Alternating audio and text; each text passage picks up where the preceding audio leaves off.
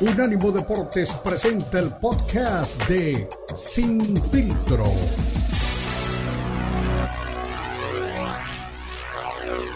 Entrada, pues ganaron los Broncos de Denver y le pegaron a los Chiefs de Kansas City. En un juegazo, debe, Beto Pérez Landa debe estar feliz, no ha de haber dormido, ha de seguir en la fiesta, yo creo, porque pues esto se celebra.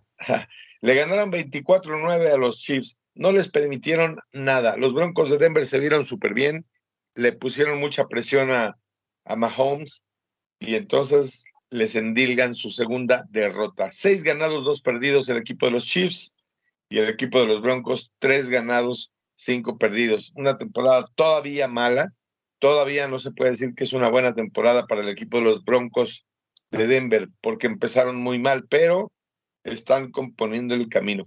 Tus Bengals Maestro, tus Bengals se vieron ahora sí como verdaderos eh, Bengals. Sacaron la mitad del uniforme de Trooper, es el uniforme blanco, y se vieron bastante bien. Ganaron 31-17 a San Francisco. Brock Purdy, otra vez le pusieron presión y nada, no puede con la presión, nadie puede con la presión, así que difícil, les quitaron tres veces el balón por la vía aérea a los, a los 49ers pero la sorpresa mayúscula yo creo que fue esa, la de los Broncos de Denver 24-9 a los Chiefs. Los Rams pierden por paliza, por paliza, y se las pusieron los Dallas Cowboys. Ese partido fue terrible, 43 puntos le metieron los Dallas Cowboys a los Rams. Y entonces los Dallas Cowboys se ponen cinco ganados, dos perdidos, y los Rams ya con marca perdedora, tres ganados, solamente cinco perdidos. El partido que más me llamó a mí la atención por lo que sucedió, por todo lo que, cómo se dio, fue los Titans. Titans jugaron contra los Falcons. Los Titans tienen marca perdedora, pero ayer ganaron. Eh, de todas maneras, van, van para arriba. Los Titans tienen ya tres ganados, cuatro perdidos. Ayer jugaron contra los Falcons, pero ganaron los Titans en un entorno maravilloso utilizaron el uniforme que usaban los, los Houston Oilers, o sea, los petroleros de Houston, allá por los ochentas, cuando Warren Moon, este, cuando Earl Campbell, cuando todos esos jugadores, zapatitos eh, blancos, eh, Johnson y todos esos jugadores sacaron el espíritu de esos años con el uniforme de ese que tenía la torre de petróleo y todo eso, y ganaron, le ganaron al equipo de los Falcons. Pero lo más importante de todo fue que sacaron un coreback por el que habían, por el que, por el que se habían movido para escogerlo en el draft. Lo pusieron a jugar y este coreback funcionó. Se llama, se llama eh, Will, eh, eh, es Will Levis, este que jugaba en Penn State el año pasado y dio un juegazo, se lanzó cuatro pases de touchdown, AJ Brown también dio un juegazo, y entonces los Tennessee Titans empiezan una nueva era.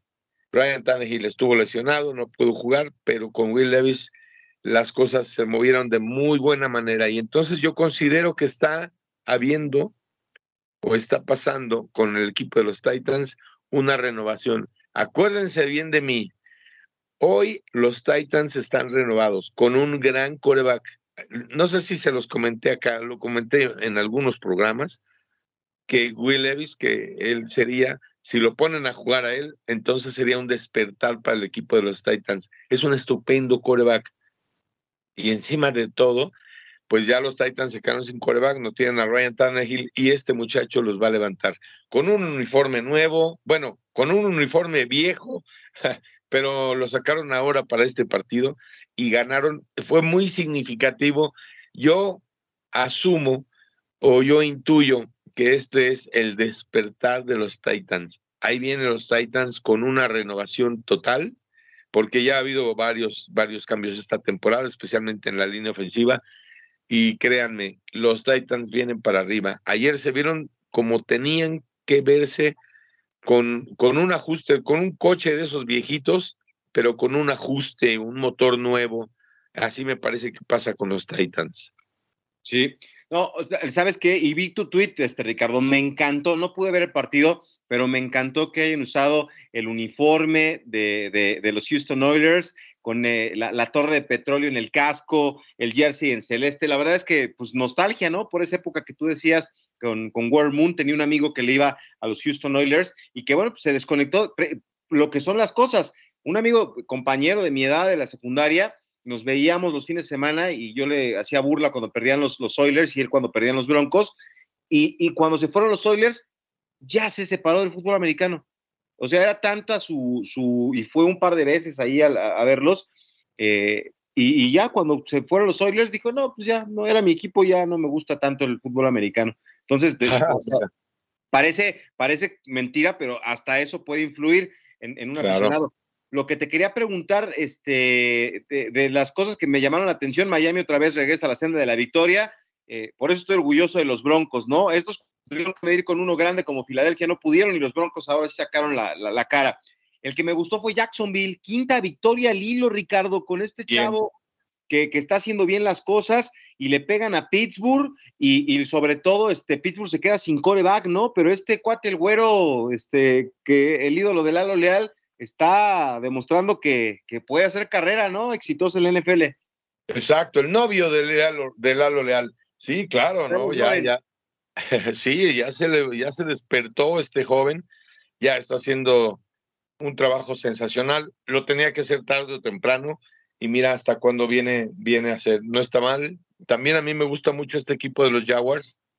Va, va, este, no sé, va como muy para abajo, va con, con un buen vuelo hacia abajo, este, como si tuviera llantitas en una carretera sin freno eh, hacia abajo. Bien este equipo. Seis ganados ya tiene, dos perdidos y se convierte en uno de los equipos dominantes de la conferencia americana. Coach, y bueno, cierra este, esta fecha 8 con un partido entre eh, Detroit y los Raiders. Eh, unos Raiders que vienen de perder contra Chicago y unos eh, Leones que tienen, creo, la mejor temporada en no sé cuánto tiempo, ¿no? Y una de las incidencias que siempre me llamó la atención de los Raiders es que arrancan fuerte, pero poco a poco se van desinflando, ¿no? Como que ya empezaron esa ruta descendente y el partido de hoy es para demostrar, bueno, si van a seguir con esa mística o pueden cambiar también su suerte, ¿no? Pues va a ser un, Halloween, ¿eh? Se van a encontrar con la bruja porque los Leones de Detroit vienen lesionados, vienen dolidos más bien, no lesionados, dolidos. Eh, cinco ganados, dos perdidos, y el equipo de los Raiders, una buena y dos malas, una buena y dos malas. Pero contra los Leones, ahí sí, mi querido Cristian, me vas a perdonar. Los Leones de Detroit están buscando quién se, quién la, quién se las haga. Están buscando quién, perdón, a quién se las pague. Y creo que van a ser los Raiders y les van a poner una paliza. Yo considero que así va a ser el juego de hoy, eh, de lunes por la noche, porque los Leones quieren ser líderes de su división, quieren ser, quieren hacer una temporada grande. Estoy seguro que van a pasar encima de los Raiders eh, de Las Vegas y feo, la peor paliza de su historia. Algo así veo en ese partido. ¿eh? Bueno, Dios, Dios te escucha, mi estimado coach. Yo también, yo también. Yo también. El, que, me los que me arruinaron mi día ayer, Ricardo, fueron los Osos de Chicago. Yo pensé que quería que le pegaran a los Chargers, pero otra vez Justin Herbert este, brilla en esta victoria del equipo de, los Chargers, que rompen su racha también negativa. Es que ahí está, ¿no? Con los Broncos que ya están dando patadas de ahogado, a lo mejor si se le cae la temporada a los Raiders y a los Chargers, igual y nos metemos. es feo depender de otros porque dejas de hacer muchas cosas. Pero los Broncos de Denver están en plena reconstrucción, Beto, así que no quieras hacerte castillos en el aire ni... No, eso es imposible.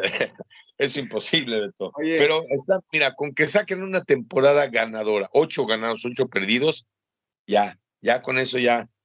Oye, date de Santos. Y la, la, nota ayer fue, mira, quiero que escuches esta bella, en cuanto se dio el silbatazo final del partido, empezó a sonar esta bella melodía en el estadio. Mira, échamela, Jonathan. Vas a ver, ¿eh?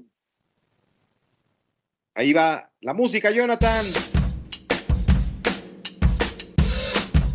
No, pero desde más adelante, Jonathan. ¿Eh?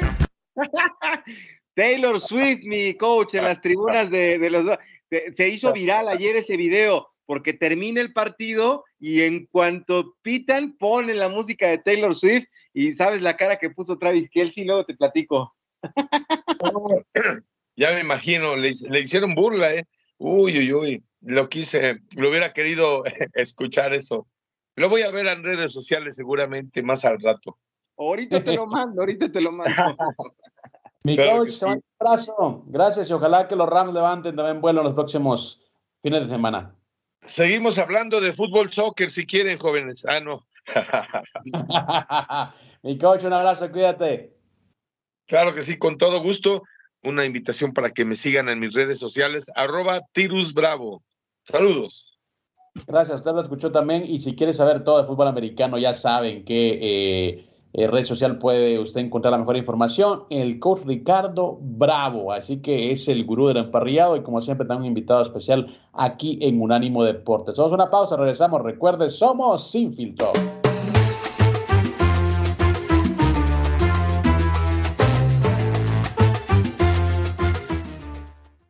Recuerda que también estamos en Instagram.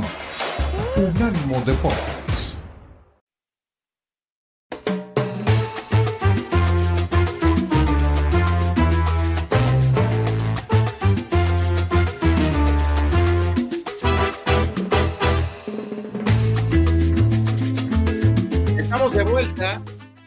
Estamos de vuelta en Sin Filtro a través de Unánimo Deportes. Y pues eh, después de hablar un poco de la, de la NFL, de la jornada, del triunfo histórico de mis Broncos de Denver, eh, pues vamos a meternos a, los deportes de contacto. Digo, hoy todo es deslumbrado por el tema de, Checo Pérez, pero Cristian, lo, de, lo del fin de semana de, Tyson Fury me, me sorprendió porque lo hemos platicado muchas veces, ¿no? Es bien difícil que alguien de las artes marciales, de las artes marciales mixtas o de, la UFC o de donde quieras, salga para sorprendernos, ¿no? Eh, eh, en un cuadrilátero de boxeo. Eh, prácticamente, digo, el Junior pues, no cuenta, ¿verdad? Cuando se lo sonó este, la araña, se me olvidó el nombre de, aquel compañero. Anderson Silva, Anderson Silva, pero es poco común. Y la verdad es que sí, perdió ganando, este, creo, este fin de semana Tyson Fury, ¿no? Vence por decisión dividida, 10 rounds, pero Francis Engano dejó una muy buena sensación, se le complicó muchísimo al campeón mundial de peso completo, eh, que fue derribado en el tercer episodio, la, la imagen esa donde está Engano, ahí que se lo quiere comer y está en el suelo, Tyson Fury es eh, espectacular, eh, no tuvo recursos boxísticos para controlar y someter a su rival, eh, nunca pudo lastimarlo. Ha sido una gratísima revelación lo de, lo de Francis Enganu, que estaba ahí apoyado por Cristiano Ronaldo, a pesar de que se lleva bien con, Tyson Fury. Y no sé, habrá sido exceso de confianza de Tyson Fury, no se preparó, porque estamos acostumbrados a que es avasallador en, en los pesos completo. Mira, hay un tema importante aquí, y bueno, qué bueno que tocas el tema de Anderson Silva, porque la verdad que estaba olvidando, sí, eh, ese, esa incursión de Silva en el boxeo. Le fue muy bien con, el Junior, le fue muy mal con, Jake Paul, obviamente por, razones de, peso, de estatura. Pero sí, yo creo que lo de eh, Francis Engano es, es un, una actuación loable y mucho se habló acerca de si realmente Engano tenía pues el potencial, el nivel para poder incursionar en el boxeo, porque estaba enfrentando no a un, no a un youtuber, no a un tipo que realmente acaba de empezar en el boxeo, sino bueno, al considerado mejor libra por libra del momento, o a uno de los mejores libra por libra del momento. En Ganu eh, tuvo una muy buena preparación, siempre se habló de que era un tipo eh, con muy buen boxeo entre el UFC, siempre se habló de que era un tipo que lo que golpeaba lo podía eh, destruir y quedó de manifiesto, sí, pues obviamente en un intercambio, eh, un ganchito en corto que al parecer no llevaba tanta potencia, pero conecta bien a, a, Fury y lo manda a la lona. Y bueno, aunque sea una decisión dividida, mucha gente habla de una victoria moral de parte de Francis Engano. Pero bueno, eso no existe dentro del boxeo. Eh, su marca es de 0 y 1 ahora dentro del boxeo profesional. Y bueno, yo creo que lo más que puede abrir eso es, bueno, la puerta a una revancha con el mismo Fury, si es que finalmente la gente le agradó y hay una frase que, creo que no es que me guste tanto, pero sí eh, creo que la toma mucho más sincera y mucho más honesta que cualquier otra persona. Decía Tyson Fury que él pelea, pues obviamente por una paga, porque del legado no va a comer su familia, ni tampoco va a bajarle, pues, eh, eh, un legado únicamente a, los suyos para cuando él ya no esté. Entonces, bueno, el tipo es claro, el tipo dice quiere plata y una manera de hacer dinero entre los completos era pues llevarse al, al, al ex campeón del UFC. Al parecer no hay como todavía pues un rival dentro del boxeo que pueda hacerle sombra y este combate fue únicamente creo para mantenerse ocupado y para meterle unos cuantos millones de dólares a su cuenta bancaria.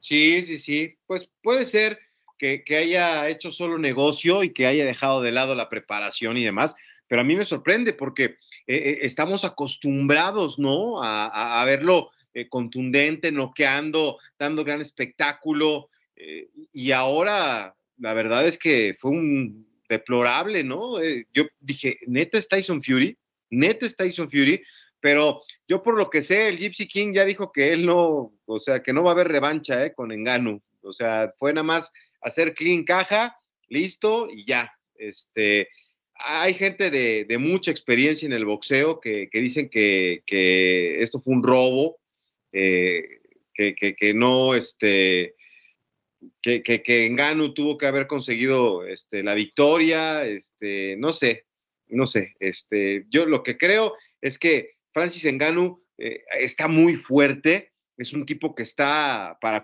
bueno, te, digo una cosa, Cristian, es como en las películas de Rocky este, contra Apollo Creed, se, veía mucho más fuerte Apollo Creed que, Rocky, ¿no? Pero acá, este, Enganu es un tipo que está perfectamente con un físico eh, esculpido, ¿no? Así en el gimnasio, y del otro lado está, este, complicado, ¿no? El, tema de, de, Tyson Fury, es un tipo así más, este, como llenito, gordito, ¿no?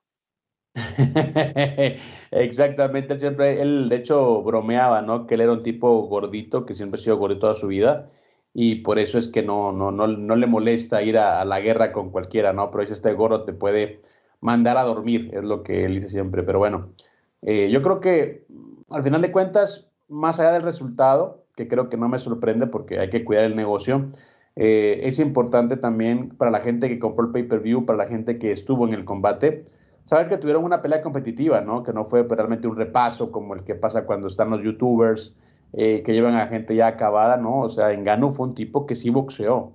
Bueno malo, boxeó, eh, bueno malo compitió, bueno malo pues estuvo ahí y bueno malo pues se llevó el respeto de la comunidad del boxeo que siempre ve estos combates como, ah, un, peleador del UFC, ¿no? O sea, eh, yo creo que no hay suficiente respeto entre las dos disciplinas a veces y este tipo de combates yo creo que le devuelve eso, credibilidad y respeto al juego, ¿no? Como le llaman ellos.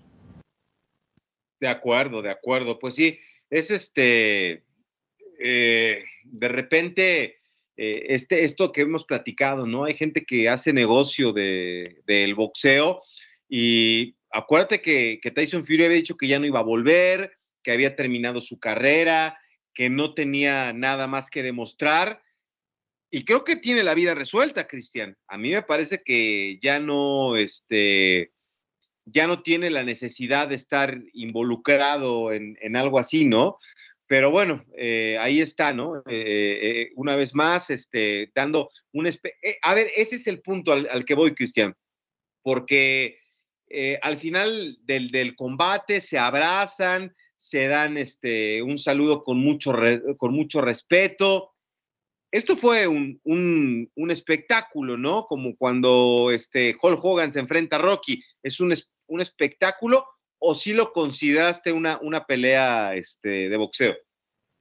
Fue una buena pelea, o sea, yo creo que no puedes obviamente eh, comparar o no puedes pedirle a Enganu que tenga pues el stance, que tenga eh, pues yo creo que el nivel de un boxeador que ha estado toda su vida dentro del encordado. Eh, en cuestión de ángulos, en cuestión de preparación, en cuestión de, defensa, incluso de guardia, siempre el MMA y el boxeo son disciplinas eh, totalmente opuestas, que, que, se relacionan pero son opuestas y por eso era que siempre mm, cuando se subían al, ring, pues los eh, boxeadores sacaban ventaja.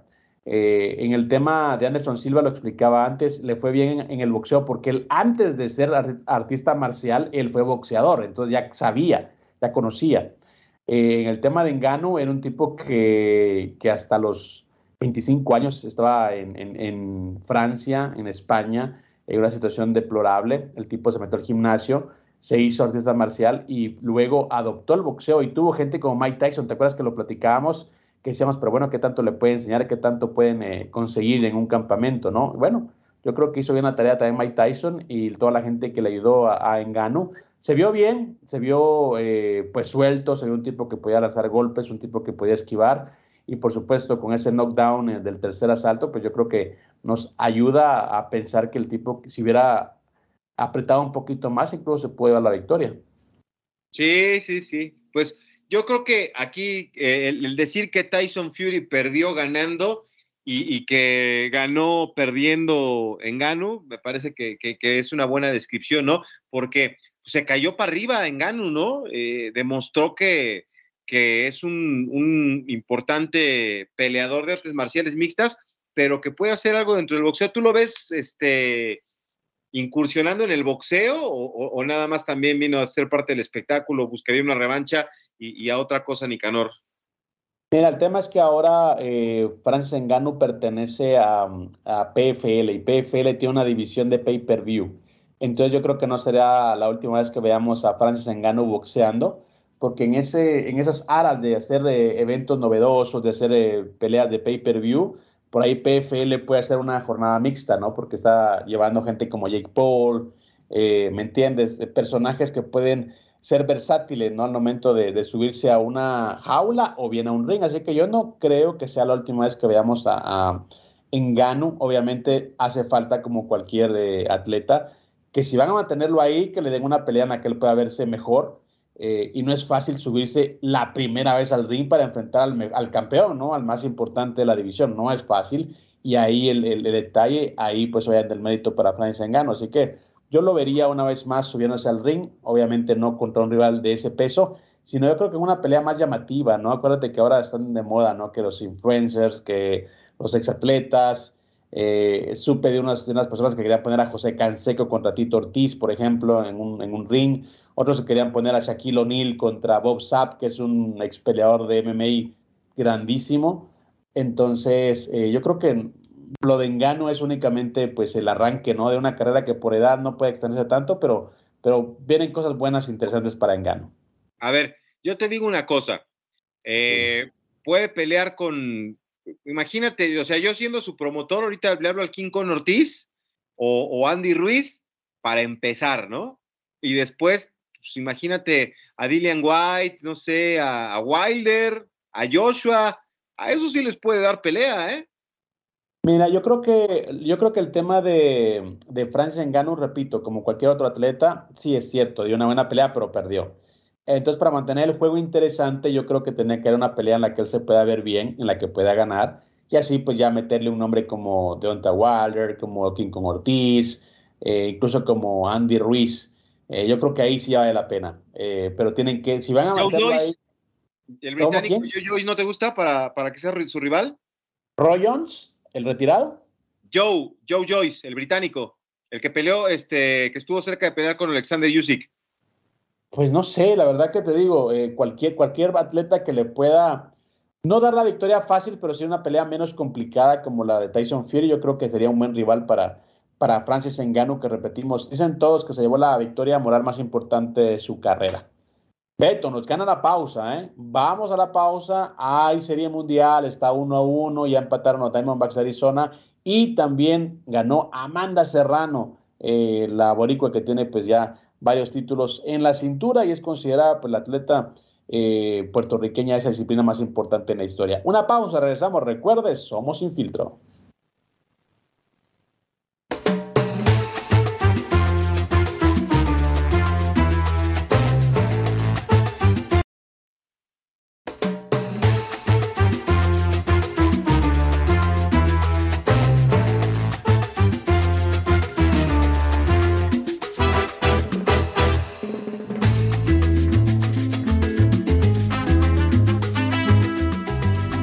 Es lo mejor de la cultura y el deporte. Estaba informado 24%. Unánimo Deportes. Bueno, esperamos que se quite el técnico, porque aparecemos sonideros una vez más. Sonidero. Sonidero. Sonidero. sonidero. Ahí estamos, me parece. Bueno.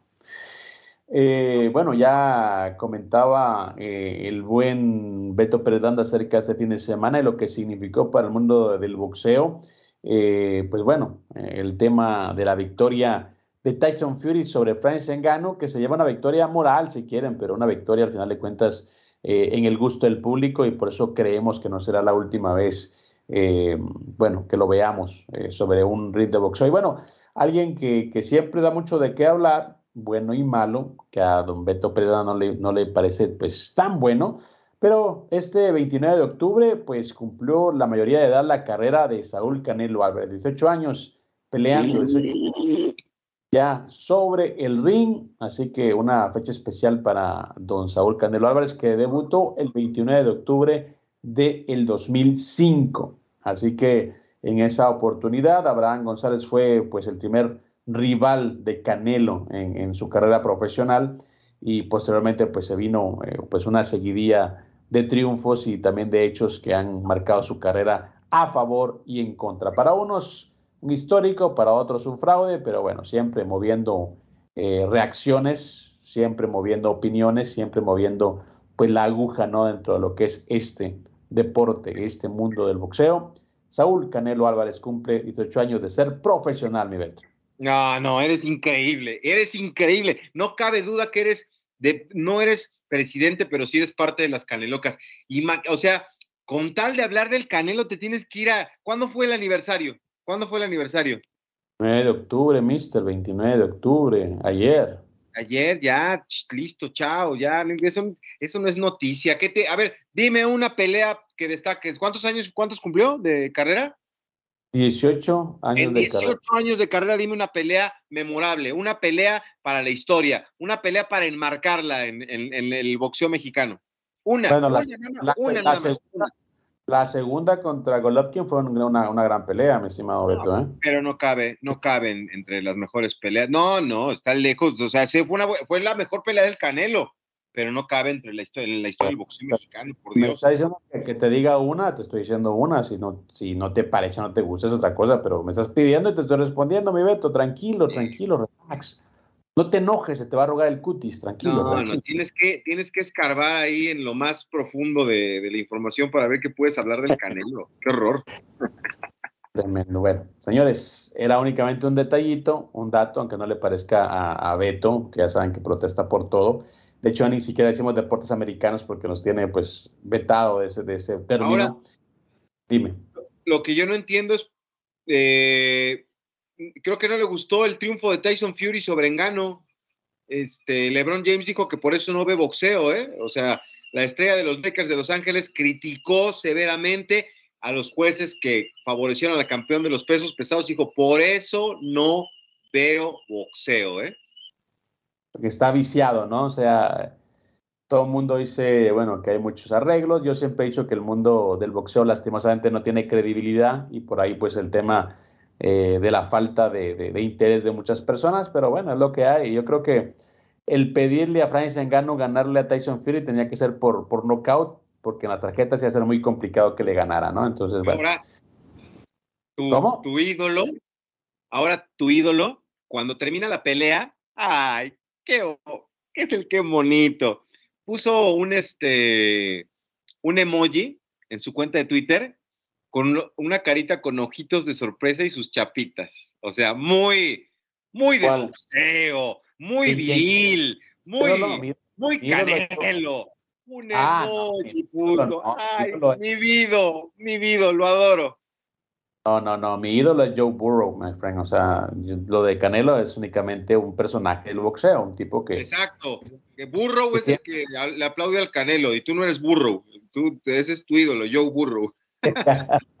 Ay, vete, vete, mira, mejor te digo. Eh, Puedo seguir hablando, más seguir tirando con todo, más, más seguir tirando por ahí. Entra, entra al Twitter del Canelo para que veas qué varonil este, de, pone cómo se expresa de la pelea. ¡Qué bárbaro! Bueno, una, una peleadora que a mí también, la verdad que no, nunca me ha llenado el ojo, pero bueno, es una campeona indiscutible, es Amanda Serrano. Eh, la verdad que no mucho me gusta el boxeo femenil, lo he dicho siempre. Eh, mucha gente se enoja con eso, pero es cierto, no me gusta, no, no, no es un espectáculo que a mí me gusta, me parezca.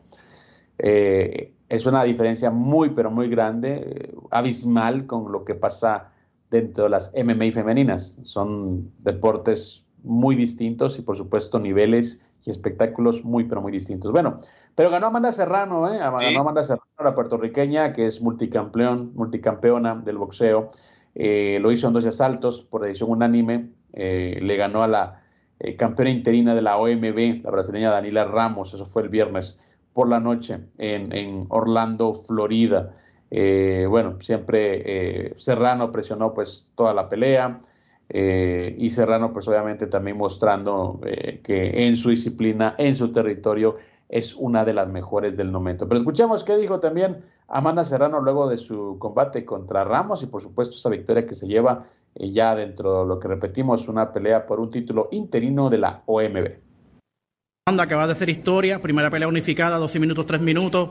¿Cómo te sientes? ¿Qué le dices a tu, a tu gente? Me siento muy contenta, feliz, orgullosa.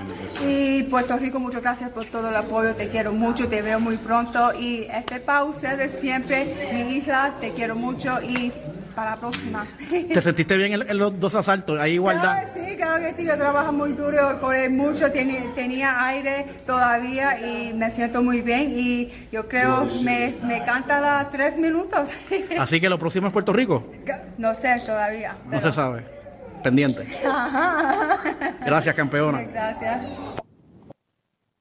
Bueno, ahí sí que próximamente Puerto Rico. Lastimosamente, me comentaba un promotor de, de, boxeo que, que, hay pues un tema económico en la isla, ¿no? Dice, literalmente hay una bancarrota para, para la organización de eventos deportivos en Puerto Rico, hablándose de boxeo y de MMI, y por eso pues no se han podido dar grandes peleas. Yo, la última cartelera que vi grande, grande, grande en Puerto Rico, bueno, no sé si estoy mal, pero fue cuando estaba Juanma López, ¿no? Juanma López era creo que la última estrella que reunía mucha gente dentro de las eh, eh, plazas en Puerto Rico y de hecho fue un tiro contra Orlando Salido, el Siri Salido, que creo que te comentaba en esta, en esta mesa de información, que fue la única pelea que yo he visto en la que entra un invitado como Tito Trinidad y, todo el mundo está la pelea en progreso y todo el mundo Tito, Tito y los chicos peleando en medio del, ring, ¿no?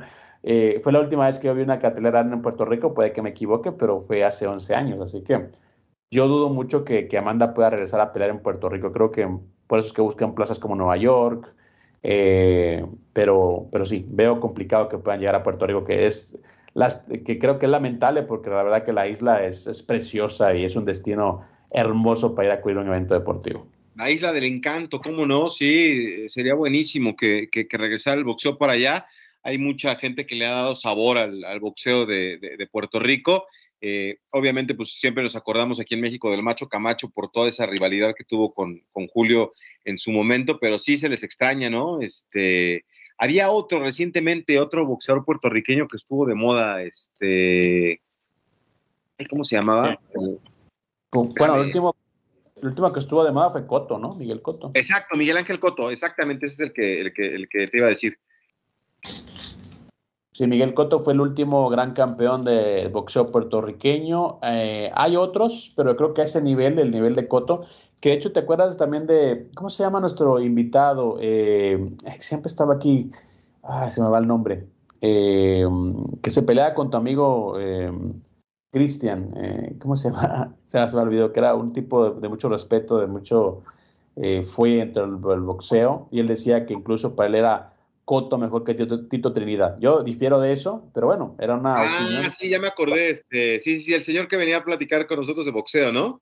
Sí, de un, eh, viniendo de un boricua, de un periodista deportivo, además de tanta experiencia y puertorriqueño, bueno, yo creo que era una opinión muy válida para saber ah. el nivel que tuvo Coto dentro de la eh, simpatía de la ah, hay muchos, ¿no? Wilfrido Gómez, ¿te acuerdas? También fue otro de los legendarios peleadores. Este, Edwin Rosario también fue de la, de la gente que, llamó la atención dentro de, del boxeo de Puerto Rico, ¿no? Son los de los que se me vienen a la mente, ¿no? Que fueron los... Rubén Benítez, eh, Rubén Escalera, eh, luego vino hace poco, eh, hay un, hay un boxeador boricua que está ahorita lastimosamente preso por asesinato también, que era como la próxima joya del boxeo boricua. Bueno, ahorita eh, durante la pausa eh, revisamos, pero sí, Puerto Rico creo que pues tiene una, una, ausencia de, figuras eh, a ese nivel, porque sí hay campeones, pero no hay, yo creo que figuras de la talla, como repetías, de Tito Trinidad, que creo que fue el último gran ídolo del boxeo boricua, Wilfredo Gómez Bazooka y esa rivalidad con el boxeo mexicano. Eh, el Chapo Rosario, que decía Chávez que nunca nadie le pegó tan fuerte como, como el Chapo, pero dice, el solo saber todo lo que me había insultado, cada vez que me pegaba y me mareaba, dice, pues me hacía ir para adelante, pero sí el tipo pegaba como con un bate de béisbol, así sentía cada vez que me pegaba Edwin Rosario, ¿no? Y bueno, grandes, grandes guerreros, ¿no? Del, boxeo boricua. Me gana la pausa, mi Beto. Vámonos y al regresar terminamos con una edición más de Sin Filtro y por supuesto, qué es lo que está pasando en la Serie Mundial de Béisbol. Ya regresamos.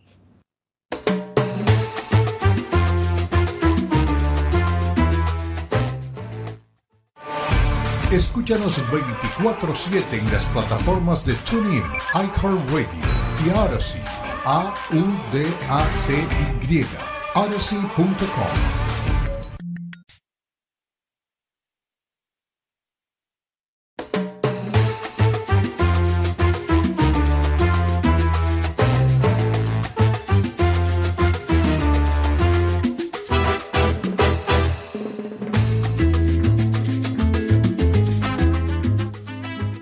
están amigos? Eh, recuerda, estamos sin filtro, esto es Unánimo Deportes, hemos tenido un programa bastante movidito, tuvimos eh, pues un arranque muy eh, agrio, dedicado, o agridulce, dedicado a lo que fue el Gran Premio de Fórmula 1 en México, escuchamos a Luis Enrique Alfonso hablarnos de, bueno, de esa osadía que le termina costando pues la competencia a, Checo Pérez, escuchamos también al piloto mexicano hablarnos de, lo que pasó en la pista, de su desazón y por supuesto también lo que se puede venir en el cierre de la temporada de Fórmula 1. También más adelante escuchamos a quien más, a nuestro coach Ricardo Bravo hablando eh, de lo que pasó o lo que ha pasado en la fecha 8 de la NFL, victoria de los Broncos de Denver.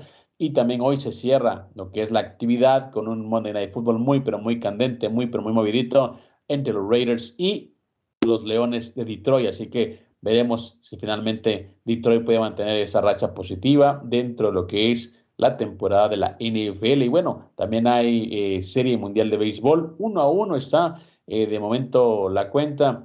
Eh, los Diamondbacks de Arizona igualaron lo que es la serie luego de vencer 9 a 1 a los Rangers de Texas. Así que hay unos detallitos, ¿no? También para seguir en lo que es el juego 3 de la, de la Serie Mundial, como por ejemplo eh, Martin que es segunda base de los Diamondbacks de Arizona, ya impuso el récord de más juegos consecutivos conectando imparables en juegos de postemporada, sumando 18, superando en el juego 2 el empate que tenía con Han Bauer, Derek Jeter y su compatriota Manny Ramírez. También Marte tiene un total de 21 hits en este mes de octubre y está a una distancia razonable pues de convertirse en el jugador dominicano con más imparables en un mismo playoff. Así que Marte también haciendo eh, lo que es eh, su propia historia. Y el venezolano Gabriel Moreno, receptor y compañero del equipo de Marte en los Diamondbacks, ya suma cuatro jonrones en esta postemporada, luego de su bambinazo en el juego 2 del clásico otoñal este sábado. Si conecta otro vuela cercas, este joven, que únicamente tiene 23 años, va a igualar al puertorriqueño Sandy Alomar como los tipos con más batazos de cuatro esquinas en un mismo mes de octubre. Y de parte de los Rangers también tenemos al cañonero cubano Adolis García, que va a terminar su cadena de cinco juegos consecutivos dando cuadrangular, quedándose a uno del récord de Daniel Murphy, que botó la bola en seis cotejos en fila para los Mets de octubre, en octubre del 2015. Así que algunos datitos nada más de lo que será este juego 3, mi estimado eh, Beto, de la Serie Mundial de Béisbol, el clásico de otoño, en el que, bueno, las cuadras están uno a uno Veremos si los Diamondbacks pueden arrancar, pues también con ventaja ante unos Rangers de Texas que también arrancaron fuerte, fuerte esta serie mundial. Sí, pues mira, pero lo, que me gusta es que eh, esté parejo, ¿no? Que haya empezado de esta manera y que, bueno, pues eh, tengamos hoy la, oportunidad de ver el tercer partido en igualdad de circunstancias, uno por uno, con un equipo que me parece que parte como favorito. Yo, yo creo que los Diamondbacks van a, a ganar eh, la Serie Mundial, pero ¿quién le quita el sueño a los Tejanos, no? Es un equipo que, que pues, puede ser este, importante y los Diamondbacks este, eh, reaccionaron, ¿no? Y le quitan la ventaja del local, eso hay que decirlo, le ganaron a los Rangers en Texas. En, una paliza en este segundo juego de la, de la, Serie Mundial. Así que yo por eso creo que los Diamondbacks se van a, a dejar. Eh, este, eh, van a conseguir el título, no dejan duda en este segundo partido de la Serie Mundial y, le dieron hasta para llevar al equipo de los Rangers, ¿no? Entonces, pues, eh, y, como te decía, es en el, Global, ¿cómo se llama el estadio? Global Life Field, ¿no? El, estadio de los Rangers. Y bueno, pues este, tuvo muy buen partido ese Kelly, el, pitcher abridor de los Diamondbacks. Eh, es la, oportunidad, ¿no? De poder este, levantar la mano, ¿no? Con todo el reflector y se vio bien, me gustó. no vi todo el partido, pero lo, poco que vi me gustó. Eh, sobre todo, bien este, a la ofensiva este, este equipo de los Diamondbacks. Eh, siete, siete, carreras este, de así rapidito. Entonces, creo que fue una, una muy buena noche para, para el equipo de Arizona y yo creo que se va a llevar la serie. ¿eh? Bueno, así que así las cosas. Está arrancando esto una victoria por bando en lo que es la Serie Mundial de Béisbol y los Rangers. El único aficionado a ese equipo que conozco es nuestro gran amigo Renato Bermúdez. Los Diamondbacks de Arizona, pues sí, como que tienen, bueno, al menos dentro de esta parte de la nación, eh, muchos más seguidores y ya tienen pues una victoria dentro de lo que es eh, la Serie Mundial en el 2001. Veremos si puede llegar por la segunda ahora en este 2023. Antes de, irnos, hay eh, Juegos Panamericanos en Chile y eh, hubo un insólito error en este tipo de competencias. Increíble. mal el circuito de marcha y corrieron dos kilómetros menos, compitieron dos kilómetros menos los atletas, que bueno, al terminar la, la prueba se dieron cuenta que sus marcas no servían eh, para nada y es que estaban buscando pues calificar para ir a los Juegos Olímpicos de, de París.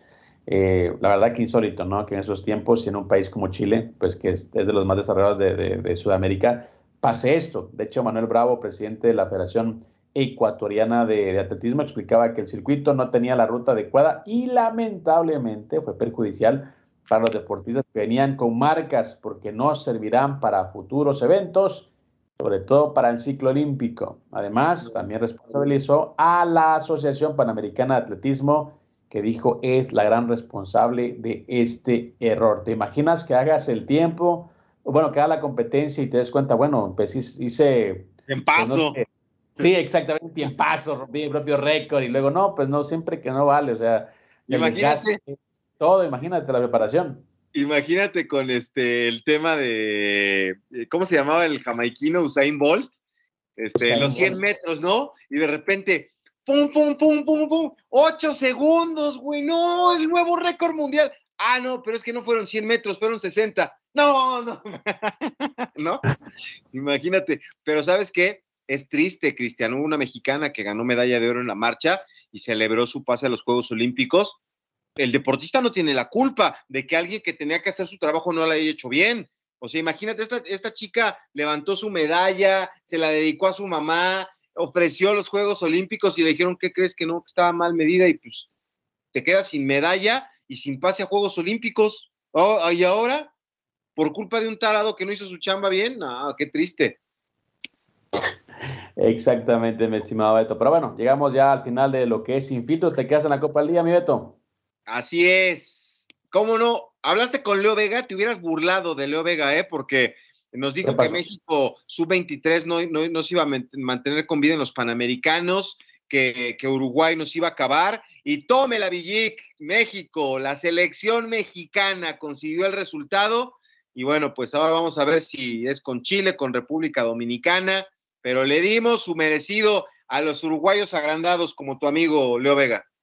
Y bueno, hubo hasta bronca al final del partido. Pero bueno, de eso más van a hablar en la Copa al Día. Mi estimado Beto, un abrazo. Hasta la próxima y usted recuerde, está en compañía de Unánimo Deportes para estar informado 24-7, unánimodeportes.com. A nombre de la gente que hace posible sin filtro, un abrazo, bendiciones, hasta la próxima.